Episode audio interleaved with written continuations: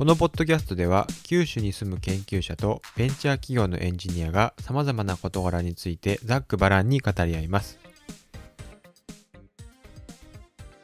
はい今週もよろしくお願いします。あよろしくお願いします。はいじゃあ、えーまず1本目やっていきましょうか。はい。じゃあ1本目はあれですね。あの情報がなんか国立大入試で必修化するらしいですね。で、はい。何かっていうと、まあ、全国86の国立大学で構成される国立大学協会が、まあ、1月28日に、まあ、2024年度ですね。だから来年？再来年かな？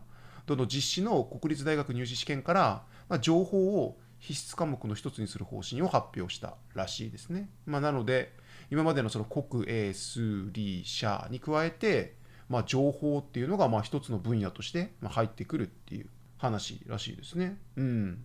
だからどうなんだろうね。そのまあ今までも一応なんか数学にえっ、と数学史なんか教科書見てると数学 C の後ぐらいになんかベーシックのコードがなんか載ってましたよね。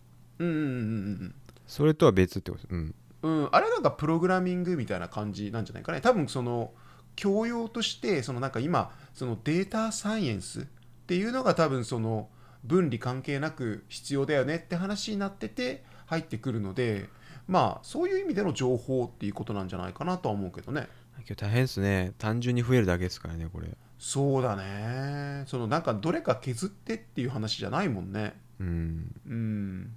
そこが難しい。いやさらにその大学の方でも多分そのデータサイエンスとは何こ何何何ぞやみたいな話になってる気がするんだよね。なんか極端に言ってしまうと統計みたいなそのなんて言うんだろうな。データマイニングっていう意味でのデータサイエンスだったらまあ統計とかそんな感じだよね。はい。けどまあ我々がやってるようなその AI とかっていうのはまあそのディープラーニングとかあっち側の方だからまたちょっと話が違うよね。うんうん。だからどこまで何を教えるのかっていうのはちょっとね楽しみではあるよね。どうどうなっていくのかっていうのは。うん。パソコンも使えない学生が多いのに そんなことだけ教えたらどうするんだろうって感じですけど。そう今言われてるよね。そのパソコンやっぱりみんな携帯しかも使ってないからだから家にパソコンがあるのが少ないんだっけねうん。うん。まあ携帯で満足してんだろうね。ディスプレイをタッチしちゃうっていうのは聞いたことありますけどね。ああそれはねなんかあのだいぶ前に言われてたもんね。なんか子供がその雑誌かなんかをこうスワイプしてこう あのあのこうなんかこう次のページに行こうとしてたみたいなの聞いたことあるもんね。うんうん。いやまあしそれはもうね慣れてるデバイスだから仕方ないよね。だってあのほらおじいちゃんがさマウスをさ画面にガンってぶつけるのと一緒じゃんか。はいはいはい だからそのなんて言うんだろうマウスとかキーボードってやっぱりそのなんていうの UI 的にはあまりこう直感的ではないよね。まあ俺ら慣れてるからまあ当たり前かなと思ってしまうけど、まあ、普通の人はもうその画面に直書き込むっていうか触ってタッチできるっていう方が多分より普通の UI なんじゃないかなとは思うけどね。うん。うん。どういう問題が出るんですかね。なんかわかんないですけど気になりますねなんかそのどこだっけな？どっかの国の省庁かなんかがその高校生かなんかの技術かな？ちょっと覚えてないけど高校生のやつでそのあのなんて言うんだろうその副教材としてまあその情報っていうのはこういうもんですよみたいな感じでいろいろ置いてあったけどね。それ見たら結構すごかったよ。あのなんか正確に言うとあの高等学校における情報通のためのデータサイエンスデータ解析入門っていうやつのあのテキストとかが公開されてて、はい。ちゃんとそのコラボラトリーっていうかな Jupyter Notebook とかがもう貼ってあるんよね。それがなんか線形回帰とかもうサポートベクターマシンあの決定木ランダムフォレストニューラルネットワークナイーブベイズ法 k 近傍法っていうふうにまあ一般的なかなりその幅広く一般的じゃなくてかなり幅広くサポートされてるんだよね内容が。はいはい。うん。でこれが高校用なんだよね。高校の先生が知っとくってことですよねこれを。高校生にとってどうなんですかね。どうなんかねけど副教材だから使っていいってことなんじゃないの？ああーそっか。やってもいいしやらなくてもいいってやつですよねこれは、うんうん、うん。だからそのさらにやりたい時にっていう話なんだと思うよね。だからそのやっぱり多分そのこれを見る限りだからそのまあこれはどこだっけ？その統計局かっていうところが出してるのでまあそのなんて言うんだろうそのまあ高校生にはここのぐらい知ってほしいってわけじゃないけどまあ統計局が考えるそのデータサイエンスっていうのは多分このぐらいだよねっていう話なんじゃないかね。うん。うん。これまでできてたらいいっていうまあ一応そうですね、うん、定義ができてる。そう。けど多分統計ぐらいで終わる気がするけどね。プログラミングと統計ぐらいなんじゃないかね。うん分からんけど。うん。まあっていう話なんだよね。はいはい。うんうん。だからまあ難しくなるそうかまあ高校生にとってはね授業が増えるから大変だとは思うけど。うん。けど2年後なんでね。はいはい。うん。うんあ2年後？2年後にですか？そうだよね。2024年度なわけだから今度23年度でしょ？え共通テストでこれが出るってことですか？共通テストで出るのかな？違うあの今までセンター試験って言われてたやつ、うんうんそうだね。共通テストで出るんじゃない？まあこれが出るかどうかは知らんけど。あ入学者選抜だからどうなんだろう。違ううん。分かんないですけど、あそうかそうか。どこで使われるんだろうね。あのうん。まあ全ての国立大学が一般選抜に言ったら第一の、うん。一次試験。だから大学入学共通テスト、まあ、いわゆるセンター試験。そうだね。で必要があるんですよね。これ絶対ですね、うんいやー、うんうん。うん浪人生かわいそうですね そうだね。だからいやだからどのくらいなんだろうね。その、うん。大抵そのこの間その問題になったけどその数1のはい。共通テストの数1の平均点が悪かったと、まあ、40点だったと。で一応多分そのセンターではセンターでまあ 俺らセンターって言ってしまうけど、まあ、共通テストでは多分各教科60点平均点をしようと思ってると思うんだよね。はいはい。なので多分情報も多分60点ぐらいを目指そうと思ってるからそう簡単な問題は多分できないよね。うん。うん。だから確かにその浪人生はきついかもしれんね。そういう意味では。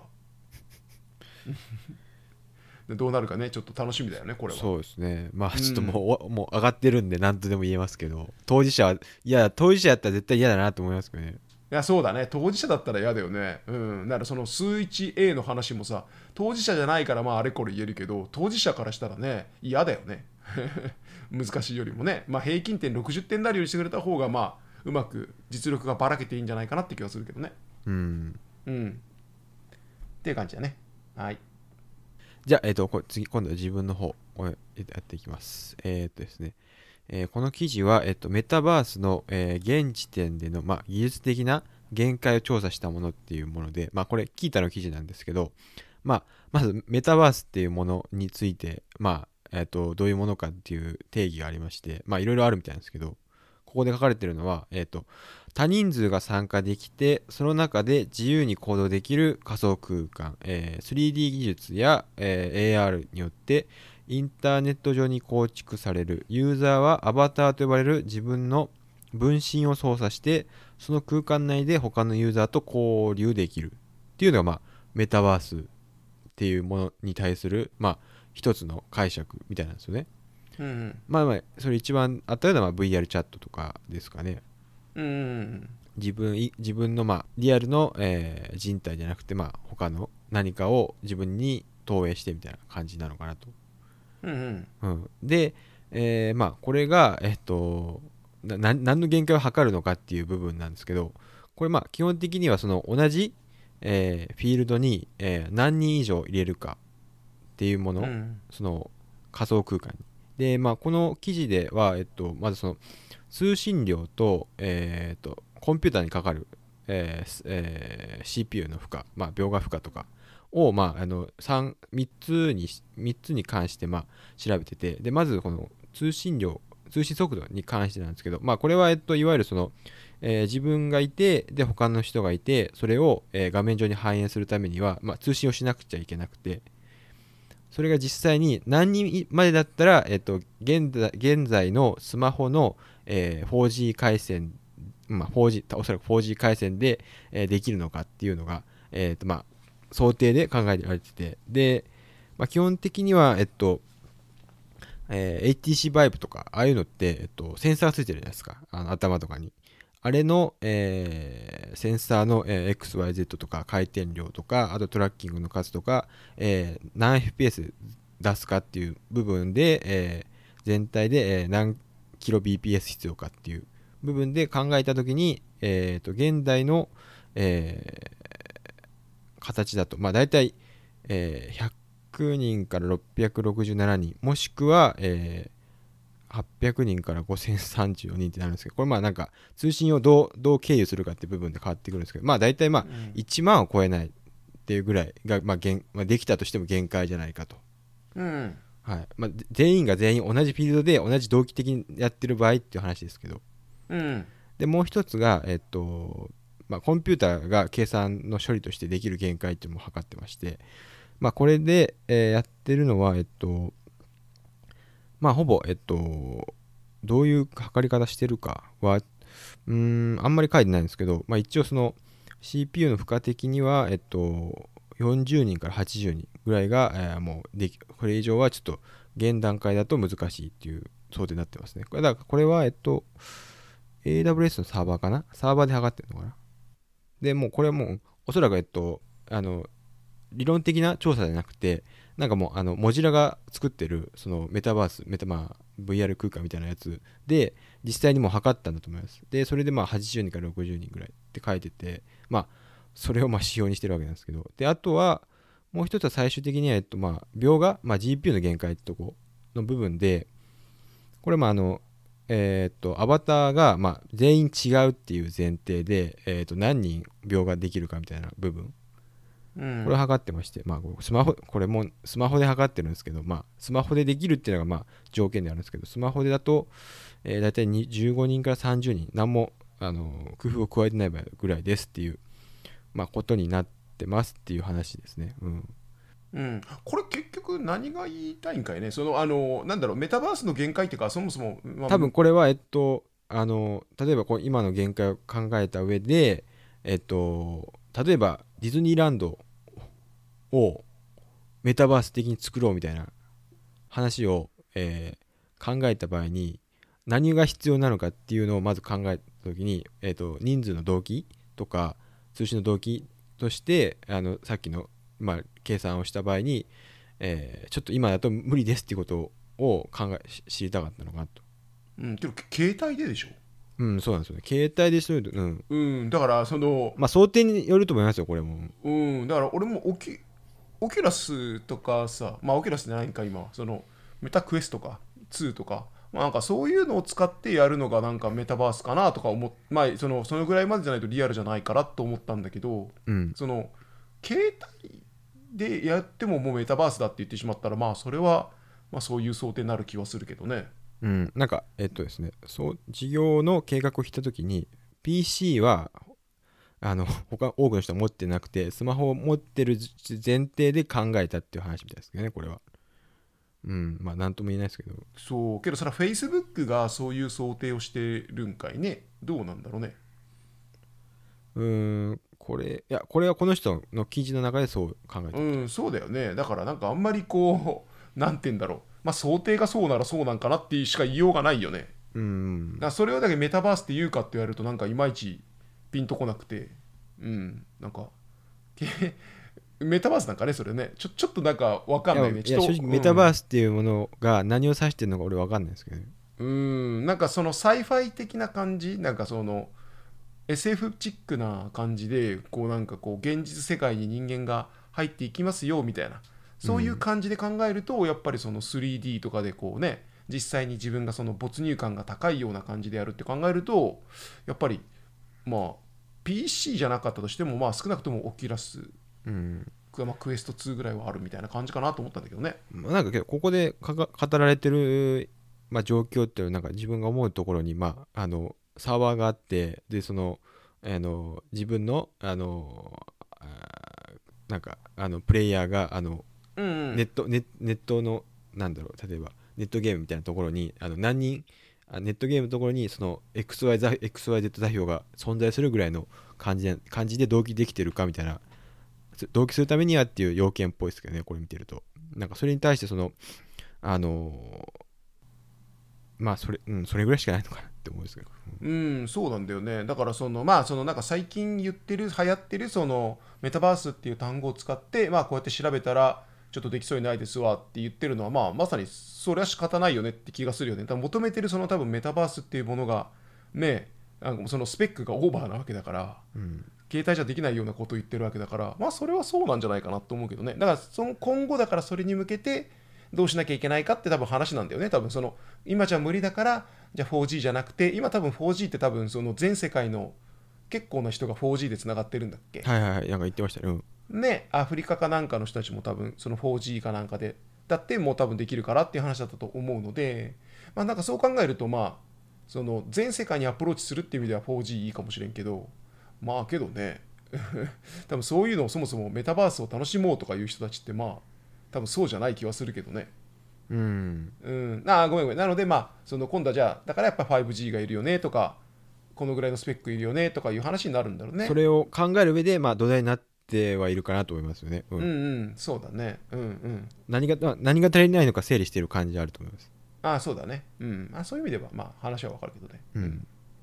ということでした。うんうん。はい。で次俺が行こうか。はい。で最後ですね、えっと、最後は、まあ、メルカリがどうやらこの社員さんがその博士課程に行きたいって言った時になんかお金を支援してくれるっていう話らしいですね。うん、でこれは何かっていうとなんだっけな将来的に事業の発展や社会的課題の解決に貢献し得る専門分野において、まあ、博士課程の進学を希望するメルカリ社員を対象に学費や研究時間の確保を支援する新制度っていうのが導入されるらしいですね。まあ、これはもうすぐ2月からあの実施するらしいです。うん、でこれ面白いのは、まあ、当面は社内なんですけど、まあ、今後は募集対象を社外に拡大することも検討するって言ってるので、まあ、これはちゃんとね勉強したいっていう人に向けてしっかりとやってるっていうのはいいことですね。やっぱりあのなんだろうあの、まあ、いろんな基準が書いてあって、まあ、例えばその学費とかも、まあ、年間200万をやるとか、まあ、あの時短も OK だし、まあ、お時間も上げるよみたいな話になってて、まあ、もちろんその大学側としてはそのなんていうの社会人入学っていうのもあるしその、はい。その3年ではなくて、まあ、博士課程って博士課程って3年じゃなくて6年とかまでギリギリいけるので、まあ、そのぐらいかけていってくださいねみたいな話なんだと思うけどまああのなんて言うんだろうやっぱりまあこれ見ておって思ったのはそのもちろんそのイノベーションを起こすためにはやっぱりそのいろんなことにいろんな分野でちゃんとしっかりと専門性を取るっていうのは重要なことだと思うんですよね。今なんか博士課程の人がこう就職しづらいとかもあったりするっていう話があるので。うん。うん、のとあとやっぱりね結局お金があるところができるってことですよね。まあまあまあまあ余裕があるとこはね、まあ、こういうことに使ってくれるといいですけどね、うん。そう。だから多分メルカリすごいお金があるんだなと思って。だからやっぱりそのでそのお金があるうちにその新しい芽が出るようにこうばらまくというかそのねその日本の官僚じゃないけど日本の官僚はまあね正解すあの成功するところにお金を出すとか言ってるわけだからそんなバカなみたいな。成功って分かってりゃお前みんな出すわみたいな。